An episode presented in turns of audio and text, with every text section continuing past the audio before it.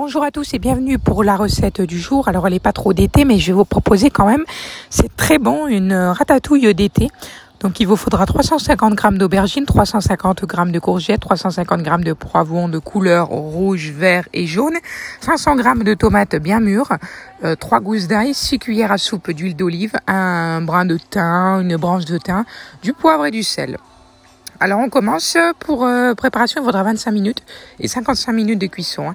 Donc vous coupez les tomates, vous les pelez en quartier, vous mettez les aubergines, les courgettes en rondelles, vous émoncez les poivrons en lamelles, les oignons en rondelles, vous faites chauffer deux cuillères à soupe d'huile d'olive dans une poêle et vous y faites fondre les oignons et des poivrons.